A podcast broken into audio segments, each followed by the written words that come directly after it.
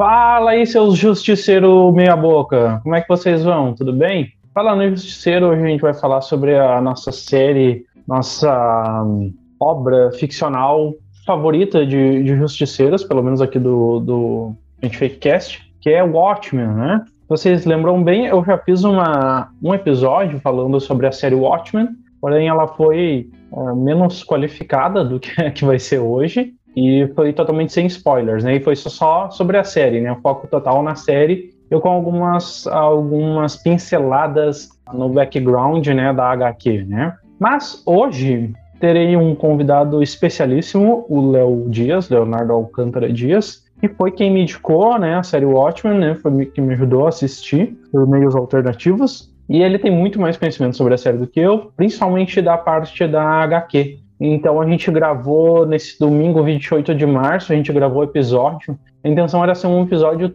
só sobre HQ, filme e série, né? Só que como a gente acabou, principalmente na parte da série, a gente acabou ah, falando sobre cada episódio e uma coisa vai puxando a outra. Deu mais de três horas de episódio, deu quase três horas e meia de episódio. Uh, então eu não vou lançar isso num episódio só, então eu vou dividir em três partes. A primeira parte é, sobre HQ, então a gente fala mais sobre, é, enfim, premiações da HQ, elementos da HQ, por que, que essa HQ é tão importante, por que, que ela é tão bem vista, né? Quais é, ferramentas de roteiro é, revolucionárias que são usadas, né? E de, também de, de, de, da própria próprio desenho, né? Que é usado nessa HQ do Watchmen, faz ela ser tão especial, tão diferente de, de HQs comuns, tá?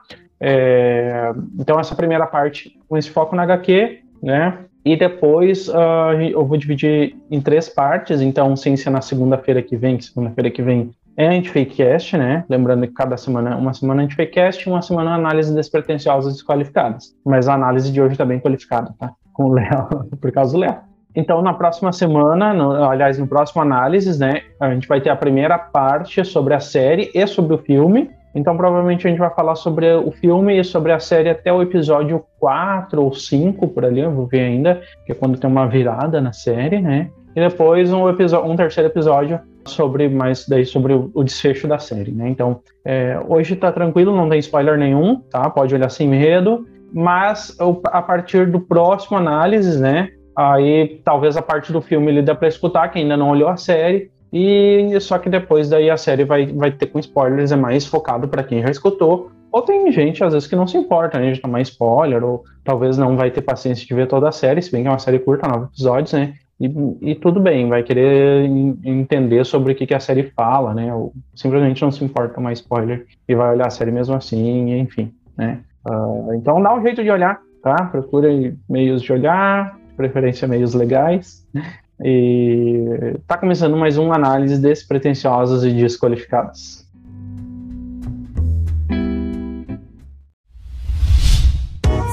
A iniciativa Podcasters Unidos foi criada com a ideia de divulgar podcasts menos conhecidos, aqueles que, apesar de undergrounds, têm muita qualidade tanto em entretenimento quanto em opinião por aqui você tem a chance de conhecer novas vozes que movimentam essa rede. Então entre lá no nosso Instagram, o arroba Podcasters Unidos, é só escolher e dar o play.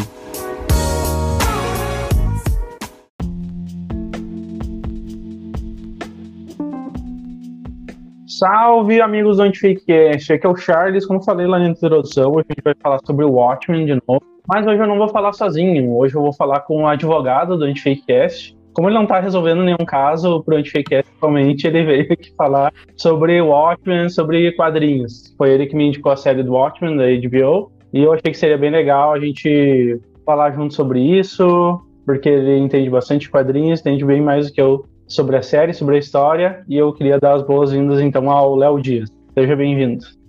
E aí, pessoal, meu nome é Leonardo Alcântara, sou um aficionado por quadrinhos e cultura nerd, né? Como um todo, antes de ser advogado.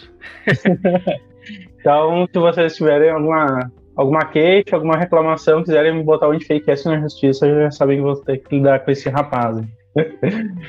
então, o Léo, ele descobri recentemente que ele estava gastando 200 reais por mês com HQ, então ele é bem mais fã de quadrinhos do que eu imaginava. E é... ele vai trazer aqui, então, algumas, algumas questões a mais. Eu tentei trazer um pouco do, do resumo da, do que aconteceu como base da, da HQ para a história da série do Watchmen da HBO. E o Léo vai trazer um, um pouco, um pouco não, vai trazer bem mais para vocês. Então, uh, tá contigo, Léo, pode de conduzir o, o jogo. Então, pessoal, a ideia aqui é trazer quem não está acostumado a ler quadrinhos, fazer o pessoal ter a vontade de ler, né? A gente não vai, a intenção aqui não dá, não é, não é dar nenhum spoiler sobre os quadrinhos, mas sim fazer vocês terem vontade de apreciar essa arte, né? Então a gente tem o resumo da HQ, como um resumo da HQ que a gente acha em, em, qualquer site na hora de comprar ela, eu acho que é um, é um bom introdutório, pelo menos para o pessoal ter uma noção básica de tudo do que se fala, né? Depois a gente vai entrar mais nos detalhes. Mas aqui o ano na, na história em quadrinhos é 1985. Os Estados Unidos são uma nação totalitária e fechada, isolada do resto do mundo. A presença de arsenais nucleares e dos chamados super-heróis mantém um certo equilíbrio entre as forças do planeta. Até que o relógio do fim do mundo começa a marcha para meia-noite e a raça humana para um abismo sem fim. Ou seja, a gente tem aqui um cenário de Guerra Fria com uh, a presença de super-heróis, né? Uh, assim chamados super-heróis, mas que a gente vai entender mais pra frente que não é bem o conceito que a gente tem hoje em mente. O que acontece? A HQ, uh, ah, ela é considerada por alguns, assim, naquele ranking de arte, como sendo a nona arte, né? Uh, Porque ela engloba cor, palavra e imagem. Uh, essa, essa HQ em específico do Watchmen, ela foi feita entre 86 e 87, são 12 volumes, que hoje a gente encontra compilado numa edição única, né? Uh, de capa dura, coisa linda de se ver. E... Uma qualidade impecável. Tá aí a dica uh... para que se alguém quiser algum dia mandar um mimo pro, pro Fakecast, tá, tá aí a dica. Mas aproveitando, é... o, o Léo, claro. então Acho que isso, o resumo, é uma das coisas que, que, que mais me chama atenção no, as histórias que eu já vi do Watchmen como um todo, eu ainda não li os quadrinhos, né? Mas falando do filme e da série, assim, é como eles pegam uh, uh, eventos reais, né? E eles misturam isso com a ficção, isso, isso funciona tão bem, eles conseguem fazer isso tão, tão certinho, né? E essa é. questão da, da, ali, da, essa marcha para meia-noite, assumando para o abismo sem fim, então dá a entender que era bem assim um, um cenário assim mais catastrófico, assim, eu acho, da, uh, é, levando em conta é... a Guerra Fria, que poderia virar uma guerra nuclear e tal. É, o, o, esse relógio da meia-noite ele existe até hoje, né? Quando chegar na meia-noite, uh, tem em tese aconteceria o fim do mundo, né? Hum. Até hoje ele existe. O mais próximo que ele chegou da meia-noite parece que foi na Guerra Fria, né? E teve um outro. Uh, Mas esse relógio é real? Existe um relógio? É real ele existe mesmo, é um conceito que realmente existe. Uhum. O Stefano pode falar um pouco melhor pra gente sobre isso aí, os ah, momentos tá. catastróficos que atingiram a humanidade, que ele chegou mais perto da meia-noite, mas a Guerra Fria foi um deles, sem dúvida nenhuma, né? E uhum. a HQ de Watchmen tem essa questão de envolver a história, a história real, né, com os super-heróis, justamente porque naquela época, nos Estados Unidos, porque a gente tem que ter em mente que ela é de 86, né? Sim. Então, ela é mais velha do que nós dois, né? Então, só para ter uma ideia, assim. É, é, então, como é que eu posso dizer? Antigamente era dividido nos Estados Unidos, principalmente, as HQs em dois conceitos, né? As HQs de super-heróis, que a gente tem uh, até hoje, e algumas HQs alternativas. Uh, essas HQs alternativas seriam HQs, digamos assim, consideradas na época para adultos, né? uhum. né? Porque elas trazem esses temas polêmicos, essas coisas assim. Mas é um conceito que na Europa já é mais difundido, digamos assim, já naquela época, uh, do que as HQs norte-americanas americanas. Mais ou menos que nem acontece no cinema, né? Que tem muito aquela pegada de, ah, o filme francês, uh, sabe? Essa, essa uhum. pegada uhum. uh, mais conceitual. Uh, no, na Europa já tinha muito disso. Na Europa, os quadrinhos já são considerados há muito tempo algo, uh, uma arte realmente revolucionária, digamos assim, e para trazer temas polêmicos. Nos Estados Unidos era dividido em duas categorias e não era muito público do alvo de heróis, que é o que mais vende nos Estados Unidos. Então, o Watchman, uh, justamente, principalmente na verdade, por causa do autor, do escritor dela, ela uniu as duas coisas. Né? Ela une heróis e uma temática alternativa uh, que faz a gente refletir e pensar sobre a realidade em que a gente se encontra, né? Entendi. É uh, interessante isso, porque eu não sabia que existia essa divisão assim nas HQs, né? Eu fiquei pensando em comparação, por exemplo, uh, com o mangá, né? A gente tem a, no, por exemplo, a linha editorial de público-alvo do mangá, a gente tem o shonen, né? Que é, realmente é, é, traduzindo literalmente shonen é menino, né? Então é mais para público pré-adolescente, é, a faixa etária de 12 a 18 anos, por exemplo, o público-alvo, né? Que é mais geralmente aquele, aquele anime, aquele mangá de, de pancadaria, né? De, de soco e tal, e poder, né? Esse tipo de coisa. E tem a linha Seinen, que daí também já se, eu, traduzindo literalmente, é homem adulto, né? Seinen. Daí é, tem mais uma, às vezes, claro, tem a parte da ação, mas ela tem envolve Uh, o público-alvo é o público adulto masculino e ela envolve também algumas outras uh, temáticas que não é só o cara ficar mais forte e soltar poder. é um pouco mais é, complexo. De... Se bem que o shonen também já tá, já não tá mais tão assim infantil quanto quanto outros tempos. Basta a gente pensar que Death Note e acho que Shingeki no Kyojin também são uh, são considerados shonen, né? Mas enfim, eu associei essa comparação assim eu associei também em relação aos meus gostos, assim, por, por ver filmes de, de heróis americanos e tal, porque eu uh, também não, não curto tanto esses heróis, assim, tipo, sei lá, super-homem, assim, que é o, herói mais, uh, sei lá, estereotipado que tem. Um cara que tem superpoder, que tem visão, voa, e bate nos inimigos e ele é muito legal.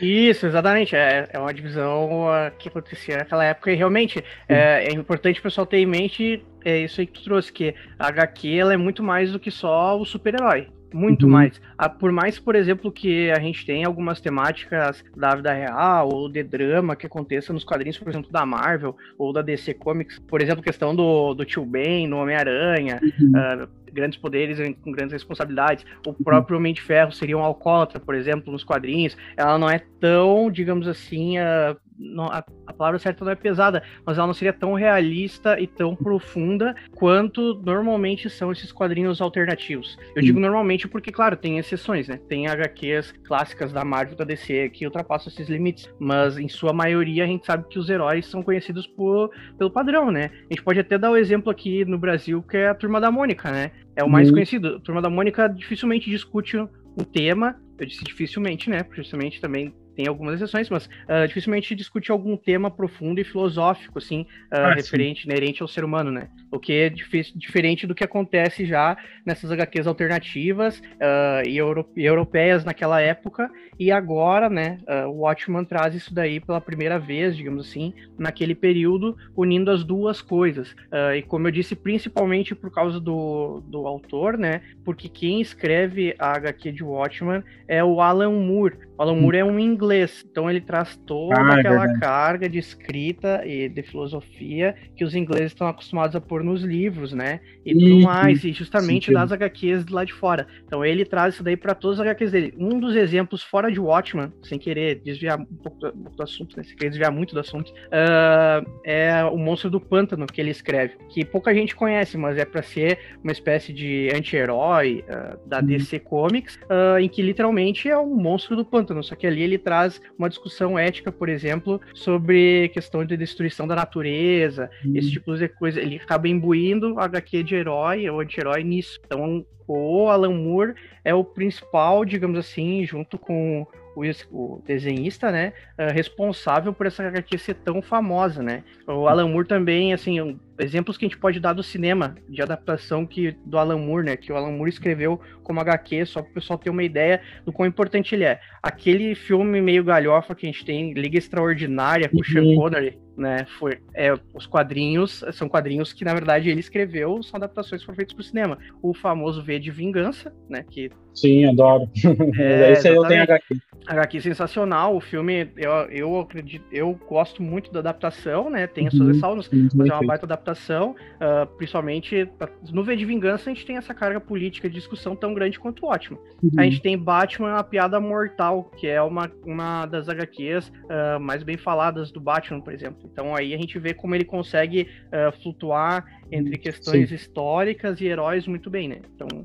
Sim, não, muito bom. É, eu, eu tava vendo isso que falou, né, dessa pegada mais uh, tratar de temas mais complexos e esses temas realmente serem o escopo, né, serem o, o, vamos dizer, o conflito principal da história, né? Não, ah, se o cara vai ficar mais forte, se o cara vai tomar um pau do Duende Verde ou vai bater no Duende Verde. Exatamente. Mas, é, assim, as histórias de heróis, assim, desses heróis fora do, do Japão, assim, que chamam mais a atenção, assim, tipo, a gente falou, V de Vingança, que é do Alan Moore também. Uh, por exemplo, tô pensando nos últimos filmes que eu fui ver de herói no cinema, tipo, o Logan, né, esse último filme do Logan, né, que, que, eu achei que ele tenha mais essa pegada também do drama dele, da, da do drama dos, uh, dos mutantes e tal, né, um pouco mais complexo. Uh, indo por um lado do humor, eu gosto muito do Deadpool, né? Acho que agora não é assim. Mas assim, tipo, são heróis mais alternativos do que aqueles, ah, o cara é um justiceiro muito foda. Isso, exatamente. Tá um é, e essa questão. Disso, né?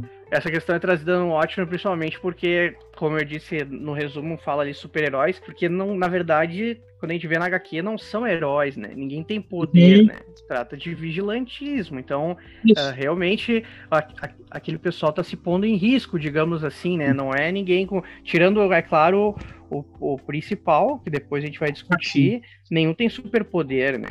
Uhum. Mas voltando ali, a HQ ela é escrita então pelo Alan Moore, né? Ele é considerado um dos maiores escritores de todos os tempos uh, dos quadrinhos. Ele faz parte da Santa Trindade de muita gente, né? Inclusive a minha, como um dos meus escritores favoritos de HQ. E ela é ilustrada pelo David Gibbons. É importante uhum. citar os autores sempre, né? Uh, não só para dar crédito, como para tentar explicar um pouco por que, que ele é, por que, que a HQ é revolucionária e como eles conseguiram fazer isso. O, o David Gibbons nas, na, nos desenhos dele, ele tem uh, ele traz, digamos assim, alguns conceitos do cinema para dentro dela, assim, de fotografia, de enquadramento, e principalmente os elementos das cenas que ele coloca, né?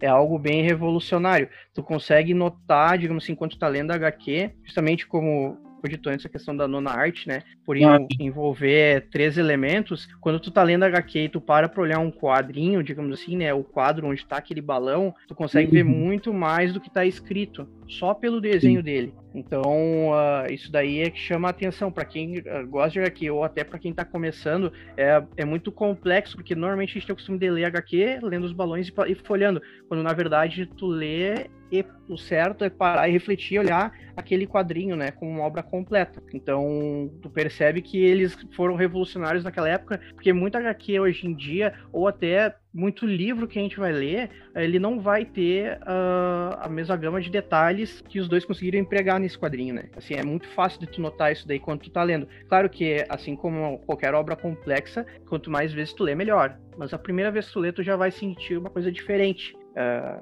a segunda vez que tu lê, com certeza tu vai notar mais detalhes, vai sentir mais aprofundado. Quando tu lê daqui a um, dois anos, justamente por tu ter amadurecido também, vai ser melhor ainda a experiência. Então essa HQ tem disso, né? Ela toca as pessoas em tempos diferentes. Não é raro tu procurar uma sinopse ou uma resenha uh, da HQ, uma análise, e as pessoas comentarem isso. É o tipo de HQ que, conforme tu vai amadurecendo, tu vai lendo ao longo do tempo, tu vai perceber alguns nuances que tu não tinha notado antes. É verdade. Interessante isso. É, é. às vezes, é, é, realmente, como tu falou, às vezes tu vai ler HQ ou, ou mangá, que seja, né? Tu presta muita atenção nas falas e as imagens também que só vai batendo o olho, assim, pra ver se o desenho tá bonito.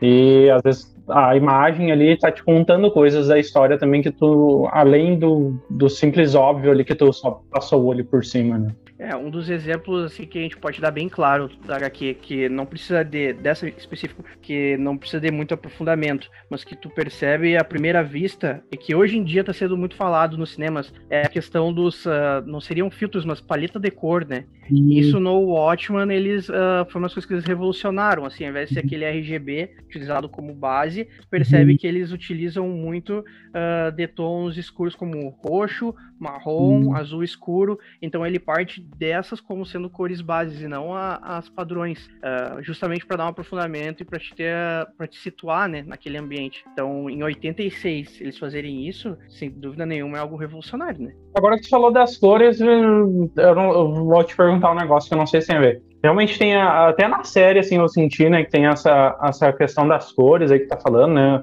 as cores mais densas, mais escuras, né, e o Watchmen tem muito daquele, daqui a pouco tem no meio desse, desse tom mais sombrio, tem aquele amarelão assim para te chamar atenção, sabe? É, eu não sei, eles usam isso na HQ também? Usam, usam bastante, né? Tanto que uhum. o, o, símbolo da capa da HQ, querendo ou não, é para ser o, o bottom de um dos personagens que é aquele smile padrão, né? É um, literalmente, como se fosse o emoji do smile. E é um amarelo que se destaca dentro da HQ. Não, como é que te dizer? Não é. O smile uh... é do comediante, né? Isso, exatamente. Uhum. Até a ideia do Smile foi feita pelo Alan Moore, porque ele disse que seria a representação mais básica do rosto do ser humano, né? Uhum. Então ele queria representar isso no, no utilizando o bottom ali. Uh, o que a gente tem, não, como é que eu te dizer, não sei se o pessoal, tu chegou já a ver, uh, Sin City, não é naqueles... Falar, né? É, é, é um filme e uma HQ que ela é toda em preto e branco, e alguns sim. detalhes específicos é numa cor específica chapada, tipo sim. vermelho ou amarelo, por exemplo. Não uhum. é nesses moldes, assim, Charles, na, no Watchman, né? Tipo, o amarelo não fica. Uh, ele não utiliza. Tu percebe o destaque, mas por ter outros elementos, digamos assim, ele não fica. Ele fica claro, mas não é utilizado só, por exemplo. Uh, como é que eu te dizer? No ah, é um exemplo meio nerd, assim, e fora da curva. Mas se a gente for falar, por exemplo, de Poderoso Chefão, tem a questão do laranja que eles usam no filme. Toda vez que aparece uhum. laranja, vai ter alguma coisa tensa. Não uhum. é assim, não é esse simbolismo. Mas tu nota, sem dúvida nenhuma, que tem um destaque para essas cores. Isso sim. Não tem é, um simbolismo eu... específico a cor, mas sim. não sei se ficou claro. Não, eu acho que sim. É, mas assim, parece que eles querem chamar a atenção de alguma coisa, e principalmente para mim, parece às vezes tem um tom meio de de sarcasmo, de ironia ali na. Ah, naquela, isso daí, esse humor ácido, essas coisas, tem muito, né? É o humor inglês que o pessoal fala, né? Que é ah, diferente ah, do humor britânico, né? É, realmente, não tem como fugir disso daí. Isso tem bastante, e esses elementos, sem dúvida nenhuma, contribuem bastante, né? Porque, por exemplo, na série, uh, todo, os títulos do episódio, eles sempre aparecem no, no cenário, né? Uhum. Uh, e daí eles são colocados naquele amarelo, assim, e muitos títulos, assim, tem essa, essa questão da, da ironia, do sarcasmo, né? E daí por isso que eu, talvez eu associei o, esse uso do amarelo com, com isso, mas achei bem, bem interessante é. essa questão da, da, das cores tem bastante no o que tem bastante na no seriado, nos quadrinhos, desculpa, é essa questão da luz, né?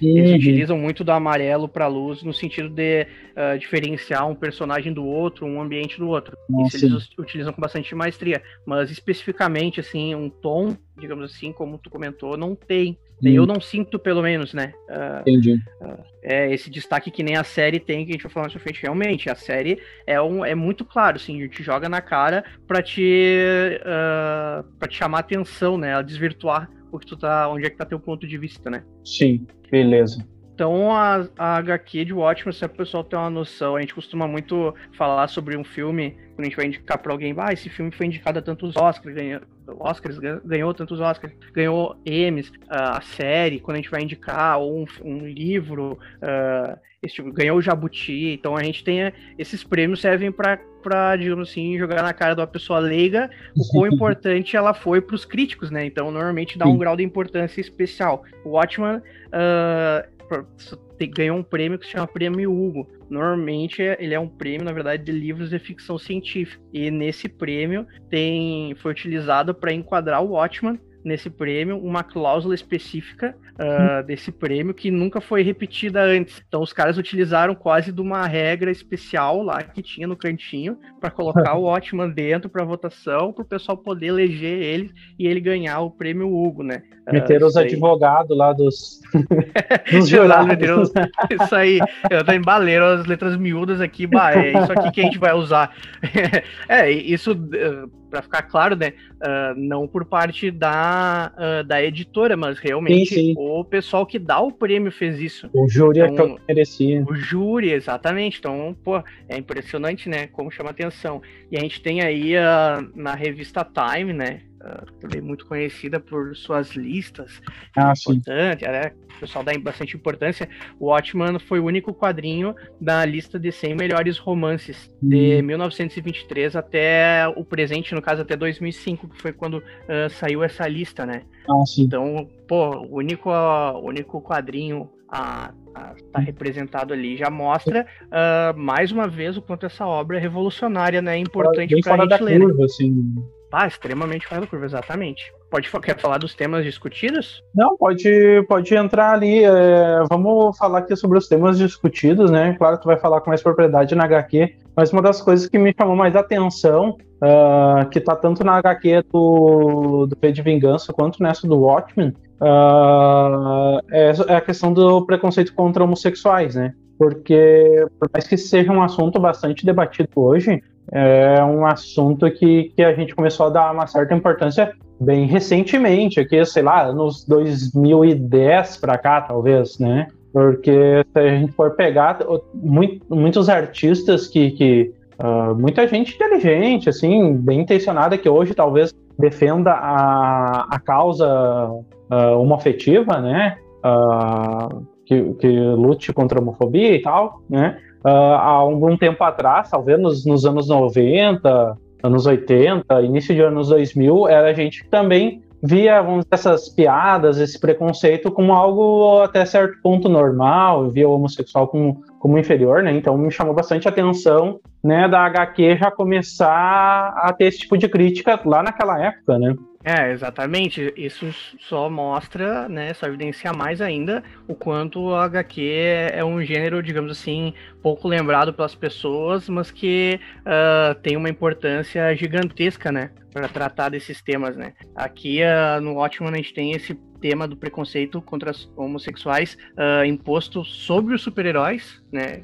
Uhum como eu disse, super-heróis não no sentido de ter poderes, mas realmente de serem vigilantes, serem reconhecidos pelo governo, mas ainda assim as pessoas terem preconceitos com eles, terem preconceitos dentro do entre os próprios super-heróis, né? Uh, também tem. E no V de Vingança uh, tem claramente, né, a questão do, dos homossexuais tratados pelos, pelo viés do Estado totalitário, né? Ah, uh, como o Alan Moore ele é britânico, ele tem muito da, da carga daquela questão da Elizabeth Thatcher tudo mais, né? Do governo do Punho de Ferro, da Dama de Ferro, né? Que era o governo britânico, né? Então traz bastante uh, daquilo para cá. Não que eu tô querendo dizer que o governo naquela época uh, incentivava ou fazia isso, mas a população mesmo como um todo, né? O pensamento da população. Então mostra de, muito disso, né? Na, na escrita do, do Alan Moore. A gente tem também outra questão que está intrinsecamente ligada a isso, que é o abuso de autoridade, né?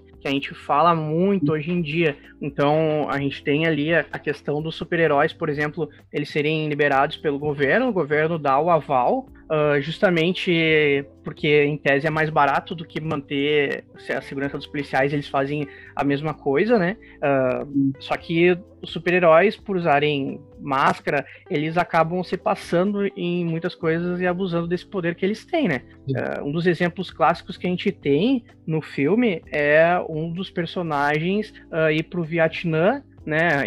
E ele acabar estuprando, por exemplo, uma série de vietnamitas. E azar, total foda-se. Ou, por exemplo, ele cair no meio de uma. De uma manif... Ele cair no meio de uma manifestação e sair atirando na galera. Azar, hum. entendeu? Para dispersar o pessoal. É uma coisa que é, é, parece hoje pra gente muito claro, mas que em 86, se a gente for parar pra pensar, é extremamente hum. revolucionário, né? Mas uh, ah, para ver como a HQ também é atual, né? tratar desses temas. A gente viu muito disso, essa questão do, do abuso de autoridade em manifestações acontecendo aqui no Brasil recentemente, uhum. né? Uh, e a HQ traz isso, claro, de uma forma muito aberta. Outra coisa que é importante, a, os policiais serem mal pagos, é um tema que traz na HQ, justamente por ter os, os vigilantes.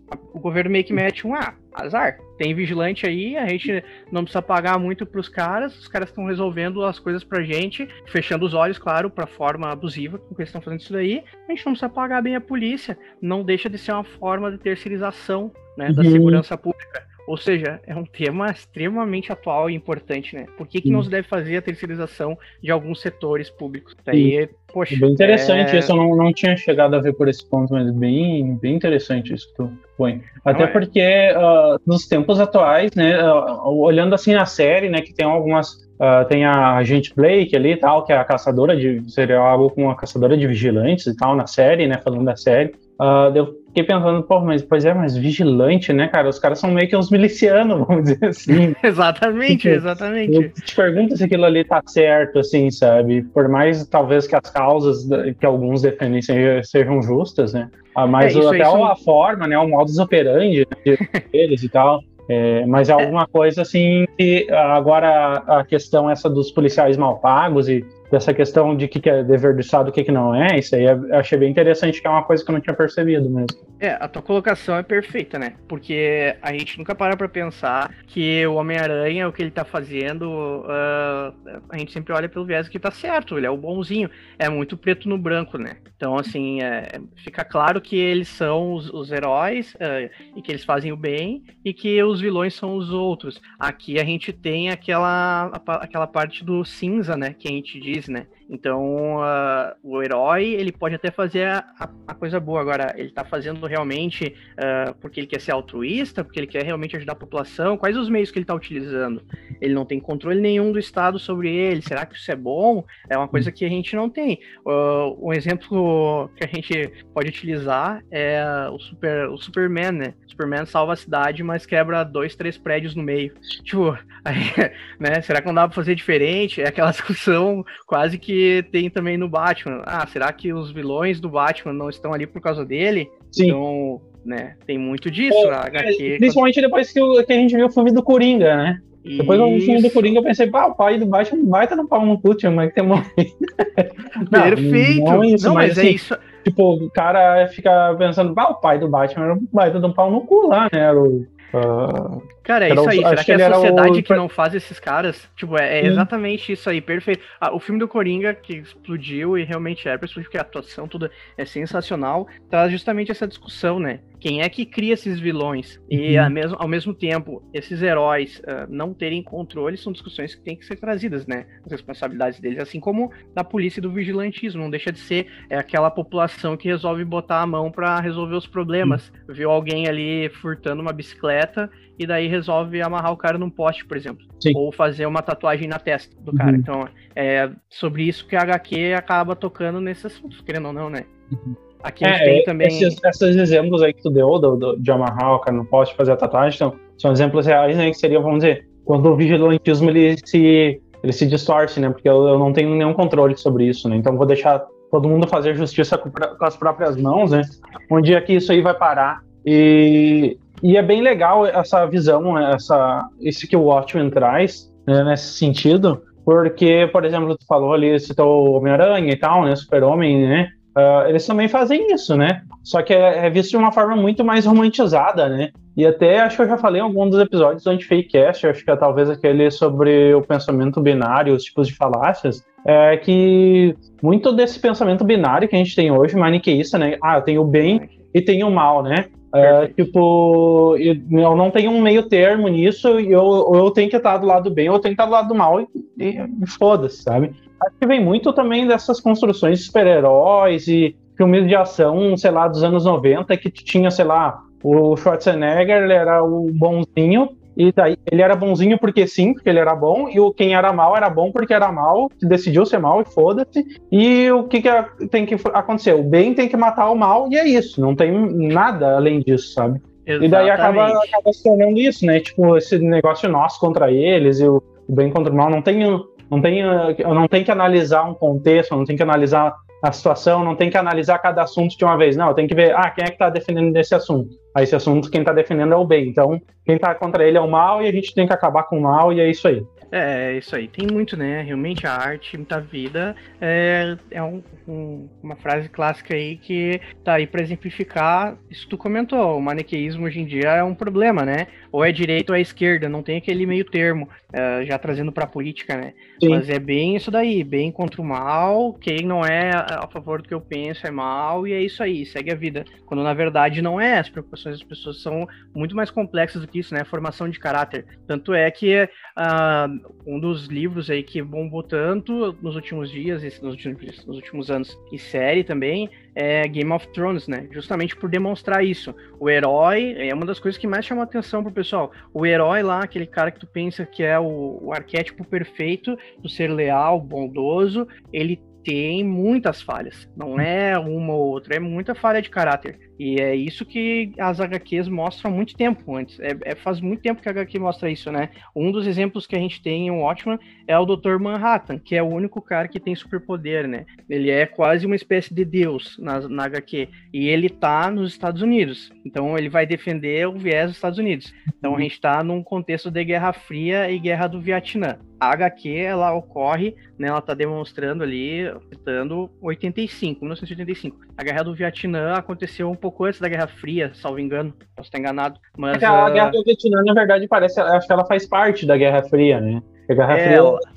eu lembro direto entre a União Soviética e Estados Unidos, né? Isso, é, eu lembro do, dos hips, principalmente, né? A questão da Guerra Fria, né? Da população lutando contra isso, né? Uh, ela também se enquadra, mas eu digo porque imagino eu uh, que a Guerra Fria ali estava no auge, em 85, 86, ah, mas uhum. uh, o Vietnã foi um pouco antes, se eu não estou enganado. Mas enfim, a Guerra do Vietnã, então, ela tendo um super-herói do lado dos Estados Unidos, fica muito fácil de tu combater o outro lado, né? Um super-herói que literalmente tem poderes maiores do que o, o maior arquétipo que a gente tem hoje, que é o super-homem. Ele é mais poderoso que o super-homem, ele é um deus, ele olha para ti, ele estala os dedos, tu morreu. Então, ele faz parte disso e acaba ajudando os Estados Unidos a ganhar a guerra do Vietnã. Por é de 55 a 75 ocorreu a guerra. É, bem antes do que a Guerra Fria. É, justamente, então a gente tem uh, o Dr. Manhattan interferindo diretamente e demonstrando como seria a sociedade americana se eles tivessem ganho a Guerra Fria e quais uh, as implicações que isso teria na realidade, né? Então, o super-herói, alguém com superpoder, o tamanho da responsabilidade que ele teria, digamos assim, sobre a história da raça humana. Né? Um dos exemplos até, uh, vou deixar dar um espaço para te poder cortar, caso tu queira, né? Mas uh, um dos exemplos que a gente tem nas HQs é a, a história do super-homem, que é Red Sun. É a, a, entre a força e uma... Entre a... Eita, o nome da história é Entre a Foice e o Martelo, que uhum. é se o super-homem tivesse caído na Rússia ao invés dos Estados Unidos. Ah, sim. Eu ouvi falar já disso. É, esse Então tem uma versão dele nazista também? Cara, nazista, eu não sei. É que esse daqui se aproxima, não chega a ser nazista, mas uhum. se aproxima pelo totalitarismo ah, é sim, é imposto, sim. né? Mas uh, é uma das reflexões que a gente tem em HQs muito claras, né? Então aqui, referente à guerra do Vietnã, como seria se os Estados Unidos tivessem um deus do lado deles e tivesse ganho a guerra, a opressão, tudo mais. Então esse contexto é gigantesco e a Guerra Fria ela alcança um patamar maior ainda aqui no quadrinho, justamente por pelos Estados Unidos tem um deus do lado deles. Os Estados Unidos não tem só a bomba atômica que preocuparia então a União Soviética. Ah, Eles têm um deus. E um é, deus, então, literalmente torna, cara é um deus. Então torna uh, aquela linha tênue que estava ali, a, aquela linha que eles estavam degradando, fica muito mais fina e muito mais tensa a Guerra Fria ela atinge um pico da estresse, vivendo naquela época devia ser um inferno. A população normal do quadrinho devia estar num nível maluco, atingir Sim. todos os psicólogos ocupadíssimos com preocupar com o mundo acabar no outro dia, né? Mais ou menos isso. Então a gente tem toda essa discussão sobre as naturezas humanas no quadrinho e as diferentes interpretações que cada um dá, né, aos conflitos entre bem e mal. Uh, tanto que a gente tem exemplos, não é só uh, a parte má, né, de abuso de autoridade, toda essa discussão que a gente está trazendo. O quadrinho é mais complexo que isso, ele não mostra só que todos os heróis fazem isso. Tem heróis bons, tem heróis Sim. que questionam isso, tem heróis que questionam os colegas deles pelas atitudes que eles estão fazendo, tem heróis Sim. que excluem e, uh, digamos assim, batem, inclusive combatem esses heróis. Uhum. Então, tem toda essa discussão, tem toda essa carga, não é só uh, também discussão política, né? O quadrinho tem ainda, uh, demonstra que tem pessoas boas no meio. O que, na verdade, a gente sabe que toda discussão, querendo ou não, leva a isso, né? Tu falar que tem abuso de autoridade, que a polícia faz, não, tu não tá querendo dizer que não existe policial bom. É não tá botando todo mundo num saco e a presta e deu. Não tá fazendo um generalismo. Né? Isso, mas como tu mesmo disse, uh, inclusive citou o podcast, hoje em dia é muito comum isso. Tu Sim. falou mal, tu falou mal de todo mundo, tu não tá. Sim. A HQ ela traz também essa nuance. É importante pontuar, né? Uhum. Bem interessante. É, eu só queria falar, então, sobre a parte técnica da HQ, né? Uhum. A HQ, como técnica uh, em si, de escrita e de narrativa, a gente tem aí o Show Me Don't Tell, que é uma das. É, um dos, hoje em dia, mais falados, né? De umas técnicas de escrita, que é a questão uh, do pessoal, ao invés de jogar na tua cara o que ele tá sentindo, ou o que, que é para ser, uh, o que, que tá querendo dizer com aquela, aquela imagem, ou com aquela história, ele te dá nuances, né? Ele te mostra, ele não precisa te contar. Ele, ele te dá evidências do que é aquilo. É isso. Exatamente. HQ tem muito disso. Uh, no primeiro quadrinho, por exemplo, ali na primeira folha, uh, na primeira sequência, tu já, em tese, se tu prestar atenção, tu já sabe quem é o vilão final. Uma coisa que se tu vai passar, tu vai passar isso daí. A pessoa que lê vai passar em branco, nem vai perceber, porque tu só vai perceber lá no final, quando tu lê o final e tu perceber quem é o vilão, mas ela já tá te dizendo ou sobre uhum. características do, dos personagens ali. Ao invés de dizer, olha, o mundo tá corrompido, a polícia é muito burra, o pessoal não tá conseguindo agir contra o crime. Ele vai lá e vai te demonstrar outras coisas. A pessoa vai narrar e daí, quando tu for ler o próximo, o próximo quadrinho, que é o de pensamento, né? Do cara que tá narrando, o próximo quadrinho de fala do policial vai ser uma coisa. Então vai te dar essa. vai chamar essa atenção. Assim uhum. como os cortes que tem de enquadramento, que eu falei antes, que tem muito em filmes, né? Mas um dos exemplos mais clássicos do Show Me Don't Tell, se o pessoal não tá acostumado a isso, é, por exemplo, a gente tem muito no Poderoso Chefão. O Poderoso uhum. Chefão, no início do filme, a gente tem um guarda-costas gigantesco falando sozinho na tá passando assim pela festa do filme, no início do filme, e tu vai ver um cara gigante falando sozinho como se ele estivesse querendo se apresentar pro Dom. E daí ele fica falando, aquilo ali na verdade foi uma cena de improviso, né? O ator tava querendo aprender o texto e ele tava falando, e os caras, o Coppola meio que meteu, filma ele, filma ele, filmou ele e pegaram como se fosse isso. Ele tava realmente nervoso. Então, aquilo ali, mostrar um cara daquele tamanho, preocupado em falar com o Dom, tu não precisa dizer assim, ah, o hum. fulano de tal tá preocupado, poderoso. porque o Dom é um cara muito forte, muito poderoso. Tu não precisa, tá ali já pra ti. É. Entendeu? Outro filme que tem muito disso, desse simbolismo, é o Mad Max Estrada da Fúria. Uhum. A gente tem muito simbolismo ali uh, de Show Me Don't Tell. O início do filme é o cara parando do lado do carro dele, ele pisa num lagartinho e come um lagarto. Aquilo ali já te mostra que a sociedade é tá virada de cabeça para baixo. Não Sim. precisa te dizer, olha, acabou a gasolina, acabou a água, estamos lutando, né? Então tem uma série de filmes hoje em dia que aplicam isso aí com maestria. E os quadrinhos em 86, esse quadrinho específico já fazia isso daí nos personagens, no desenho do Gibbons, tu vê muito disso daí. Da roupa que a pessoa tá usando, tinha indicado o troféu lá atrás do quadrinho, que não tá sendo falado na cena, chamar atenção na foto que tem lá dos super-heróis atrás, te dizer uma coisa que o quadrinho na frente, o primeiro plano, não tá. Então isso é muito bom, né? A gente tem muito também retratado de técnica no, no roteiro desse quadrinho do dilema do trem ou dos fins justificam os meios, né? Que é aquela questão, o dilema do trem é quando tem o trem vindo na direção e dois caminhos, e tu tá ali para puxar a alavanca para que lado ele vai. Para um lado tem uh, uma pessoa e para o outro tem 50 pessoas. Uh, ah, para qual dos dois lados que tu vai, mais ou menos isso, né? Assim, livremente falando. Quando tu vai puxar para matar uma pessoa, tu vai matar 50. Tá, mas esse cara que tu vai matar, se tu puxar a alavanca por um, ele é um cientista famoso. E os outros 50 não são. O que, que tu vai fazer? Vale a pena? Não vale? Esse dilema. Tem é... gente que faz drift e vai nos dois, né? É, é o, porra, então, o navio que tá atravessado hoje é um exemplo. Se ele quis meter um azar, eu não vou em nenhum deles, eu vou, vou meter, vou ficar aqui pelo meio mesmo. Não, é uhum. verdade, mas isso aí que tu falou é verdade. Então tem muito disso, né? E tem um livro uh, que é o livro chamado Justiça. É, ele trata, não é, não é pelo menos que ele é de direito, né? Mas ele traz um monte de dilemas, uh, na verdade, da nossa sociedade hoje em dia. E uh, ele, um desses dilemas é esse dilema do trem, muito bem explicado, né? E a questão dos fins justificam os meios. A HQ, é, e esse Os Fins Justificam os Meios, ele é um, um, digamos assim, o plot principal dessa história em quadrinho. Uhum. Então, ah, vamos fazer o seguinte, vamos aqui matar 50 mil para salvar a população do planeta, pela minha atuação aqui, que eu, o que eu vou fazer. Vale a pena ou não vale? Então, uhum. isso daí, ah, mas no final tu vai salvar o. Tu vai salvar, tá, mas só um pouquinho tu matou 50 mil. Tem bastante então, disso no, no, no, na figura do Ozymandias lá, o Adrian White.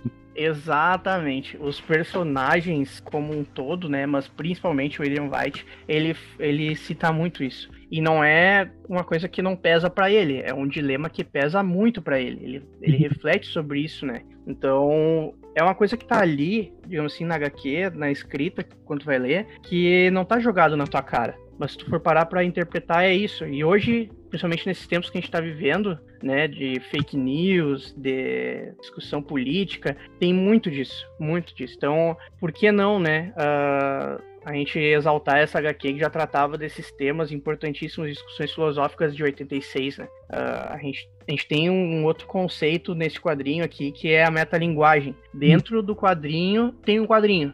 Dentro ah, do quadrinho, a gente tem um quadrinho que chama Os Contos do, Car do Cargueiro Negro, que é uma história de pirata. E daí ela faz um paralelo direto com a vida real. É, no caso, com a vida real do quadrinho. Sim. Isso é uma metalinguagem aplicada num quadrinho de 86. É isso que o pessoal tem que ter em mente. Então, se vocês forem optar por ler uma HQ ou dar uma chance, vão em Watchman, sem dúvida nenhuma, vai valer a pena. Mas nunca li quadrinho, só li Turma da Mônica quando eu era pequeno. Não tem problema. Tu vai te impressionar, é uma HQ que tu vai notar o peso dela, uh, tu vai sentir, não é à toa como a gente falou aí, os prêmios, tudo que a gente citou dela, uh, tu vai estar tá lendo uma coisa preciosa que foi criada por um ser humano incrível, né? Dois seres humanos, seres humanos incríveis, e que tu não vai perder teu tempo. Assim como a série e o filme que a gente vai falar mais adiante, são coisas diferenciadas. É, é aquele negócio que tu não pode passar em branco. Tu pode não ler nunca mais aqui na tua vida, mas tu lê o ótimo, tu não vai te decepcionar. Vai explodir a tua cabeça, vai ficar reflexivo, é uma coisa que muda, muda realmente o caráter do ser humano, sabe? É por isso que a HQ é tão importante. Daí ali vocês vão notar que talvez a pessoa que leia, né, se, uma pessoa, se alguém se convencer do que a gente está falando, vai notar e começar a dar importância para essa arte que por outras pessoas é tão desvalorizada. Né? Acham, por exemplo, botar livro na frente de HQ são coisas incomparáveis. Né? Então vale a pena dar uma chance. Deem uma chance para essa HQ. É só isso que eu diria. Ah, isso é bem legal tu falar porque acho que o, o estereótipo assim que a gente tem de HQ é que parece que é revista para criança, né? Aí saiu o filme dos Vingadores, todo mundo vai olhar, mas tipo, a HQ é coisa para criança, parece. E, e, não é, às vezes é. Tu botou ali a, a Watchmen tá ali entre os, os livros sem mais da história lá do, do New York Times, não sei o quê. Então é porque realmente tem. É, é um livro mesmo, né? Só que tem o recurso, tem outro recurso que é o recurso da imagem, talvez, daí fica mais dinâmico, tu lê mais rápido e tal, não tem tanta palavra para tu ler, mas é, é um livro. Né? Exatamente, a carga dramática, filosófica e intelectual não deixa de ser tão grande quanto Sim. um livro grande de Nietzsche, por exemplo. Não é só porque a HQ Sim. tem desenho colorido.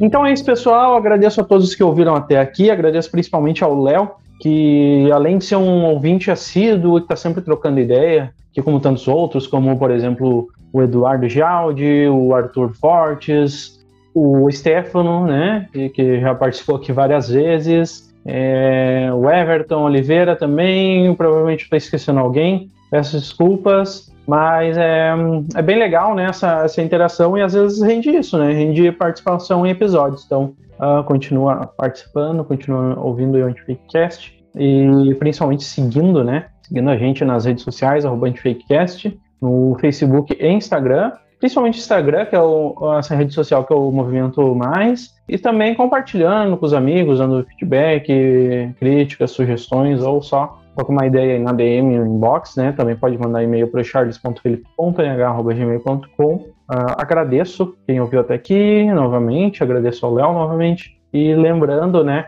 que essa, essa série de episódios sobre o Watchmen ela vai se estender, né? Então, semana que vem a gente fakecast, na outra semana parte 2, pula uma semana de fakecast, pula outra semana parte 3, uh, ah, daí na, no, nos episódios seguintes, o episódio seguinte é mais focado no filme e principalmente na série, e o último episódio daí com o, o, o fechamento da série, tá certo? Um abraço a todos, muito obrigado e tchau!